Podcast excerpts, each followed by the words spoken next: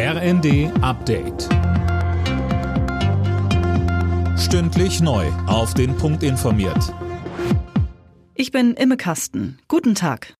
Die Hochwasserlage bleibt vor allem in Niedersachsen kritisch und für die kommenden Tage ist neuer Regen angesagt.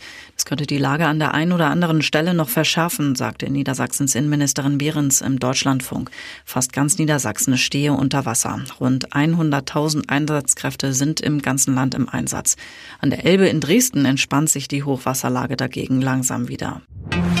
Längere Praxisschließungen in Deutschland. Damit droht der Chef des Ärzteverbands Vichio-Bund Heinrich jetzt in der Rheinischen Post.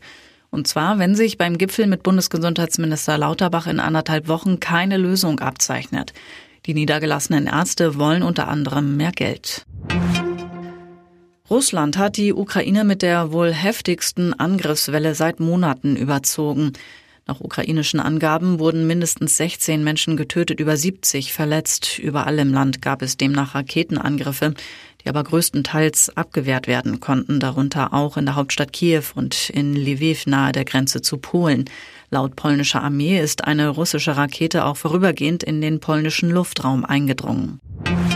Kurz vor dem Jahreswechsel machen sich viele schon Gedanken darüber, wann und wo sie in den nächsten Monaten Urlaub machen. Das Gute, wer Brückentage clever nutzt, der kann seine freie Zeit mehr als verdoppeln. Tom Husse. Im Schnitt hat jeder Arbeitnehmer um die 28 Urlaubstage im Jahr.